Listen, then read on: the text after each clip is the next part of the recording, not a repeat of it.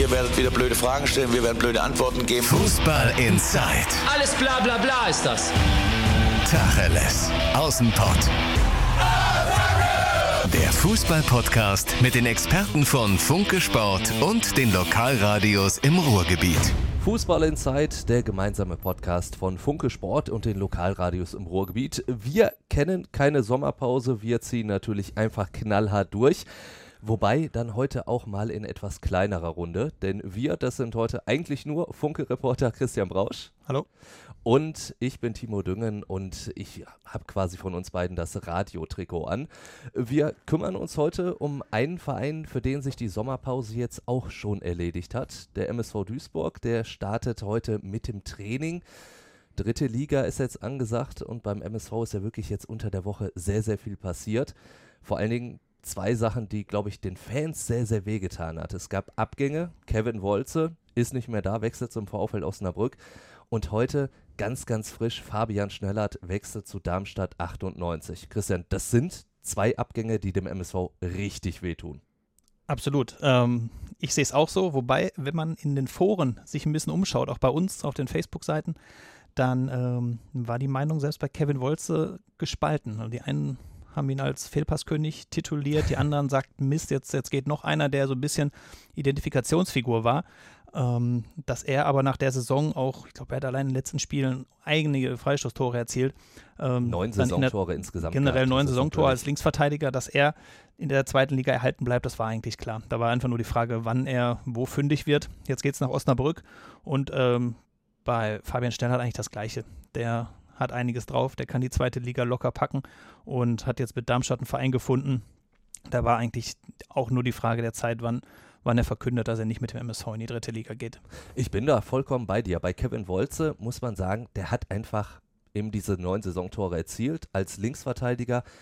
Das musst du erstmal schaffen. Klar, waren die Standards dabei, auch die Elfmeter, aber der war halt ablösefrei. Der ist jetzt jedes Mal immer wieder mitgegangen in die dritte Liga, dass er es jetzt nicht zum insgesamt vierten Mal macht, ist, glaube ich, äh, verständlich. Oder zum dritten Mal dann jetzt sportlich und einmal nach dem Lizenzentzug. Ja. Jetzt war er ablösefrei. Ich hätte nur gedacht, vielleicht ein etwas größerer Verein hätte es doch werden können, der VfL Osnabrück. Vielleicht zeigt das dann aber auch, dass der ein oder andere Fan recht hat, ne? dass er die Qualität hat bei Standards. Die ist ja in Osnabrück auch gerade hervorgehoben worden, dass man sich sehr freut, variabler mit Kevin Wolzer zu sein, vor allem bei ruhenden Bällen und bei äh, Freistößen. Auf der anderen Seite hat Duisburg auch ordentlich geschwommen teilweise hinten und das liegt dann vielleicht auch an einem Linksverteidiger, Teil der Viererkette und ähm, daher ist es vielleicht dann doch nicht verwunderlich, dass es in Anführungsstrichen nur der VfL Osnabrück ist, der auch nicht auf Rosen gebettet ist und ähm, irgendwo macht es dann vielleicht doch Sinn. Das liegt äh, garantiert an seiner Defensivschwäche, die er durchaus gehabt hat, weil da war er wirklich sehr, sehr wackelig. Dementsprechend, gut, der VfL Osnabrück ist es geworden. Und es war halt wahrscheinlich auch sein letzter, etwas größerer Vertrag, den er jetzt noch kriegen kann, ist auch schon 29. Bei Fabian Schnellhardt da hatte ich mich eigentlich aus Duisburger Sicht erstmal gefreut, als ich gehört habe, der hat definitiv noch Vertrag. Das war ja alles immer so ein bisschen undurchsichtig. Wer hat noch einen Vertrag für die dritte Liga, wer nicht? Bei Fabian Schnellert hieß es, der hat einen Vertrag, aber du hast es auch schon gesagt, dass der fußballerisch nicht in die dritte Liga gehört. Davon musste man ausgehen. Ist natürlich bitter, dass dann jetzt ausgerechnet zum Trainingsstart dann so ein Mann wirklich noch wegbricht, weil der für mich der beste Fußballer in der Truppe war. Da bin ich bei dir. Also definitiv. Ähm, in Kölner Zeiten wurde er schon immer als großes Talent gelobt, hat den ganz großen Durchbruch nicht geschafft. Ähm, aber in Duisburg hat er sicherlich dafür gesorgt, dass überhaupt irgendwie eine spielerische Note erkennbar war. Ich glaube auch, dass es für ihn sehr, sehr schwer in der dritten Liga geworden wäre. Man hätte wahrscheinlich ihm direkt immer einen auf den Fuß gestellt. Die dritte Liga kommt noch mehr über den Kampf. Da ist das fußballerische Element noch unwichtiger als in der zweiten Liga. Und Wobei er in der dritten Liga komischerweise torgefährlicher war, als jetzt äh, zuletzt dann in der zweiten Liga. Also Wahrscheinlich, weil man da einfach auch das Spiel mehr macht und der MSV da immer noch eine, eine, größere Nummer war. Aber seine Stärken kommen vermutlich in der zweiten Liga ein bisschen besser zum Tragen, vor allem wenn er jetzt bei Darmstadt bei der Mannschaft spielt, die ja auch nicht die große Favoritenrolle hat, die so ein bisschen übers ähm, Konterspiel kommen kann. Und der MSV, ja, muss jetzt aus der Not eine Tugend machen und schauen, wie er das ersetzt kriegt. Wird wird sehr, sehr schwer. Er wird auf jeden Fall ein bisschen Geld bekommen haben, weil eben Fabian Schnellert noch einen Vertrag hatte. Gut, der Marktwert ist natürlich sehr gesunken in der letzten Saison. Und man weiß, dass Duisburg Geld braucht. Also man hat nicht die beste Verhandlungsposition, deshalb wird es keine Unsumme sein. Ähm, aber aktuell tut dem Verein jeder Cent gut. Immerhin gab es auch positive ähm, Vermeldungen vom MSV mit Moritz Stoppelkamp, hat er immerhin ein ja durchaus etablierter Spieler den Vertrag verlängert. Gebürtiger Duisburger, da habe ich mir gedacht, das könnte wirklich so einer sein, der sagt, komm, ich bleibe, eben aber auch weil, aufgrund seines Alters. Ich meine, wo soll der jetzt noch groß unterschreiben? Einerseits, genau. Er ist jetzt schon jenseits der 30 und ist gebürtiger Duisburger.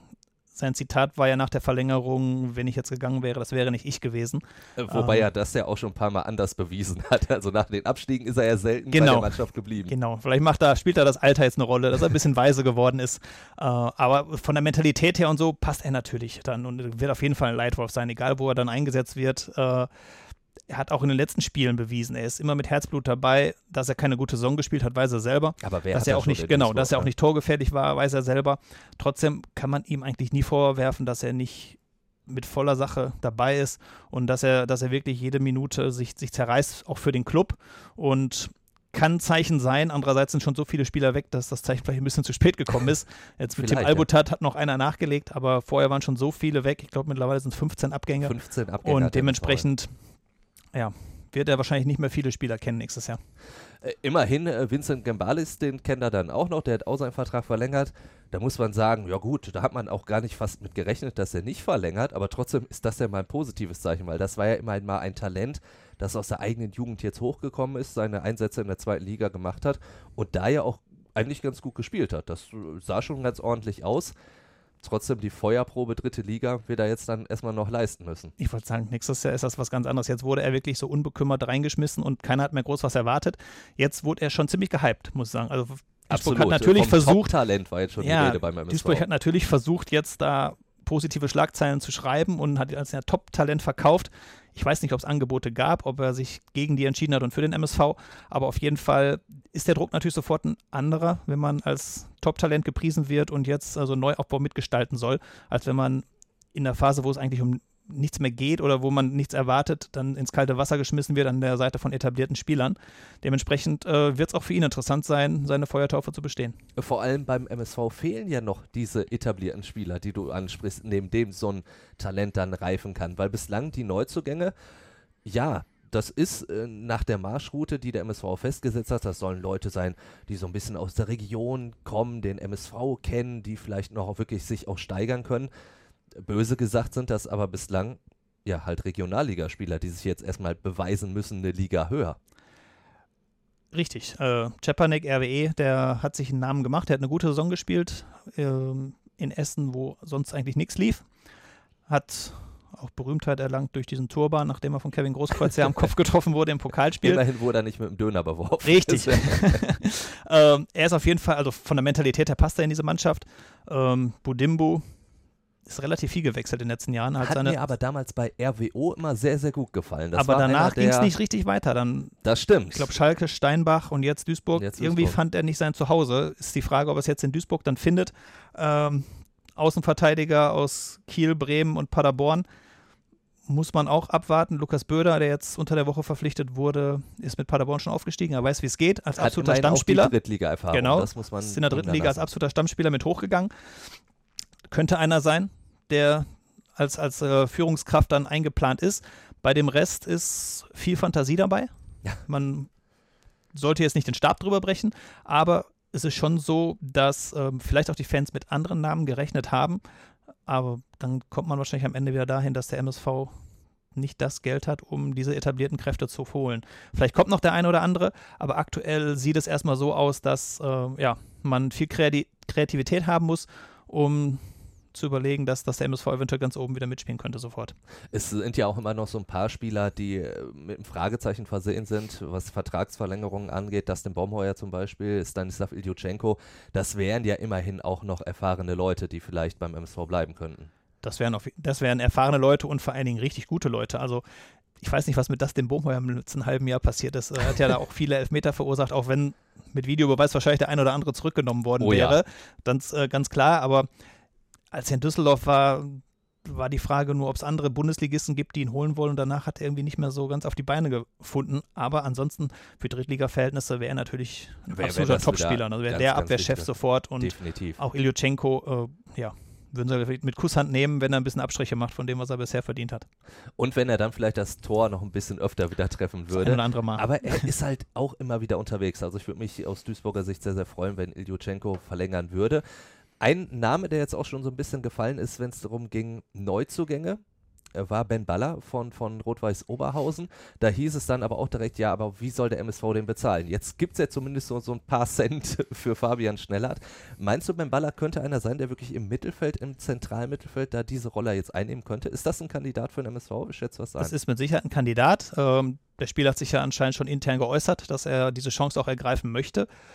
Der kam jetzt aus der Oberliga, hat jetzt in der Regionalliga ein Zeichen gesetzt. Ob er das in der dritten Liga genauso kann, wäre eine Frage. Also ich habe ihn selten gesehen, deshalb kann ich schlecht ein abschließendes Urteil bilden. Aber der Sprung aus einer Regionalliga in eine Drittligamannschaft, die ambitioniert sein soll, die oben mitspielen soll, ist schon groß. Vor allem, wenn man da noch so den Spielmacher geben soll, ist schon eine, eine hohe Hürde. Ähm, für RWO wäre es schwer, ihn zu ersetzen, weil da hat man ein Schnäppchen gemacht, der sie jetzt in der Mannschaft eingefunden hat. Ähm, tät schon weh. Und glaube auch nicht dann, wenn der Spieler auf jeden Fall weg möchte, dass man dann so viel Geld noch für ihn bekommen wird.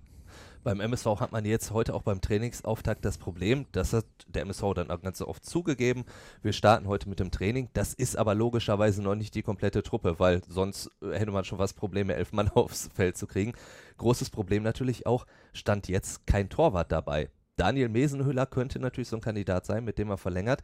Andererseits hat man den doch in der letzten Saison komplett kaputt gemacht. Erst hat man ihm Davari vor die Nase gesetzt, dann hat er den dann abgelöst, weil Davari wirklich gezeigt hat, für zweite Liga, das haut definitiv nicht hin. Dann hat er sich zumindest auf der Linie halbwegs gemacht. Von der Strafraumherrschung reden wir lieber nicht. Dann wurde ihm aber Wiedwald wieder vor die Nase gesetzt. Gehen wir mal davon aus, Mesenhöhler würde einen Vertrag nochmal beim MSV kriegen. Kann der überhaupt dieses Selbstvertrauen ausstrahlen, das ein Torwart dann braucht? Für meine Begriffe nicht. Also, nee, ne? Davari kann ich überhaupt nicht nachvollziehen. Ähm, Wiedwald hätte ich in der Situation, in der Duisburg war, auch geholt weil man einfach dann Typen gebraucht hat, die einen mitreißen können. Und er hat ja auch eine gute Rückrunde gespielt. Ne? Hat an Iberts mit Sicherheit nicht gelegen. Aber ich kann mir nicht vorstellen, dass das Mesenhöhler eine Zukunft hat beim MSV. Also es wäre schon sehr, sehr verwunderlich, wenn er nach dem Verlauf der Saison noch jetzt eine Chance bekommen würde, sich als Nummer 1 wieder zu beweisen. Ist die Frage, ob er irgendwas anderes findet, ambitionierte dritte Liga, zweite Liga, ähm, dass man irgendwie so aus, aus der Not eine Tugend macht und nochmal zusammenkommt. Aber vom Verstand her würde ich sagen, es macht keinen Sinn. Wir haben jetzt beim MSV auch die ganze Zeit darüber gesprochen, dass es sehr ein eigentlich ambitionierter Verein in dieser dritten Liga ist. Saisonziel ist weiterhin, wir wollen oben mitspielen. Wir haben jetzt gerade schon gesagt, die Neuzugänge sprechen bislang eine andere Sprache. Das sieht für mich auch so ein bisschen aus, als wenn der MSV sich vielleicht auch doch so ein bisschen drauf einstellt. Ja, dritte Liga, das wird jetzt nicht nur eine Zwischenstation, sondern das könnte erstmal ein längerer Aufenthalt werden das ist generell so eine heikle Überlegung, weil man sagt, man könnte das Gefühl haben, der MSV will sich nach dem Abstieg konsolidieren. Geht aber leider in, dritte, in dritten Liga nicht. Richtig. Weil man da einen Kostenapparat hat, äh, da ist es so schwer, eine schwarze Null zu schreiben. Dementsprechend muss man versuchen, das so zu verkaufen, dass man oben mitspielen möchte. Ist wahrscheinlich auch sinnvoll, jetzt nicht den Aufstieg direkt als Ziel auszugeben, aber man muss oben mitspielen. Denn wenn man sieht, der MSV plant mit 14.000 Zuschauern, knapp über 15 waren es in der zweiten Liga, dann muss man auch da schon viel Fantasie haben, wo die herkommen sollen. Ähm, selbst mit attraktiven Gegnern, Uerdingen, Kaiserslautern, Braunschweig, äh, ja, aber kann halt ich mir nicht vorstellen, dass und die Preise bleiben gleich. Und, äh, genau, genau. Die Preise bleiben gleich, wurde angekündigt. Äh, es geht eine Liga tiefer und wo da die 14.000 herkommen sollen, weiß ich aktuell nicht. Da sind wir wieder bei der Kreativität und Vorstellungskraft, die man da definitiv haben muss. Allerdings ähm, habe ich auch so ein bisschen das Gefühl, dass dieser Weg, der, den der MSV jetzt nicht eingeschlagen oder jetzt eingeschlagen hat, nicht unbedingt vom MSV selbst kommt. Wenn man sich äh, nach der Saison direkt angehört hat, was zum Beispiel Präsident Ingo Wald gesagt hat, da hieß es, wir müssen wieder hoch, weil, wie du auch schon gesagt hast, diese dritte Liga ist ein finanzielles Grab. Da kannst du dich nicht wirklich äh, gesund stoßen. Dann hat aber ein Mann, ein sehr einflussreicher Mann vom äh, Großsponsor des MSV Duisburg von Schauenslandreisen, Andreas Rüttgers, schon gesagt, ja, wir gucken mal, wie das so aussieht, wenn der MSV diesen Weg einschlägt mit Spielern aus der Region und sagt, ich bin, wir sind ein Ausbildungsverein, so wie der MSV sich dann jetzt auch dargestellt hat zu Beginn der Woche, dann äh, können wir diesen Weg weitergehen und dann ist die dritte Liga ja, halt sowas, was wir uns vorstellen können. Ist das ja eigentlich nicht ein bisschen fragwürdig, dass ein, ein Sponsor da schon so viel Einfluss nimmt? Das ist generell fragwürdig, klar. Ähm, andererseits, wenn der Sponsorenpool nicht so breit aufgestellt ist, dass man einen hat, der eine gewisse Macht Man- man ausübt, hängt am dann hängt Tropf man so ein bisschen am Tropf. Ähm, generell würden mich als Fan die Aussagen so ein bisschen stutzig machen, weil eigentlich hieß es, wenn Duisburg absteigt, müssen sie alles tun, um wieder hochzukommen. Wenn man jetzt sagt, wir gehen als Ausbildungsverein den Weg mit jungen Talenten aus der Region, aus der Regionalliga vermehrt, äh, uns aufstellen zu wollen, dann wird es mit Blick auf diese dritte Liga fast unmöglich, den Aufstieg zu schaffen, weil Braunschweig und Kaiserslautern waren letztes Jahr völlig neben der Kappe. Die werden dieses Jahr aggressiv rangehen. Ingolstadt, Ingolstadt, Ingolstadt genau. Magdeburg werden viel mehr Möglichkeiten haben. Uerdingen weiß man nie, was der russische Investor da vorhat und wen er wieder dazu holt. Der hat ganz klar gesagt, er möchte in die zweite Liga. Und dementsprechend hat man, man so viele Kaliber um sich herum. Und wenn man die mit einer Jugendstrategie von für Drittliga-Verhältnisse vielen No-Names ähm, schlagen will und hinter sich lassen will, dann wird es schwer. Wenn allerdings wirklich der Weg so ist, dass man sagt, junge Leute aus der Region, dann muss man auch damit rechnen, dass der MSV irgendwann ein normaler Drittligist wird, der auf Etat mit Sparflamme die schwarze Null schreiben kann, aber eben nicht mehr die Ambitionen hat, außer wenn es mal eine Sensationssaison gibt, wieder in die zweite Liga zu kommen. Was aber allein schon mit dem Stadion, glaube ich, sehr, sehr schwer wird. Wo man ja auch sehr, sehr viele Zuschauer erwartet in der dritten Liga.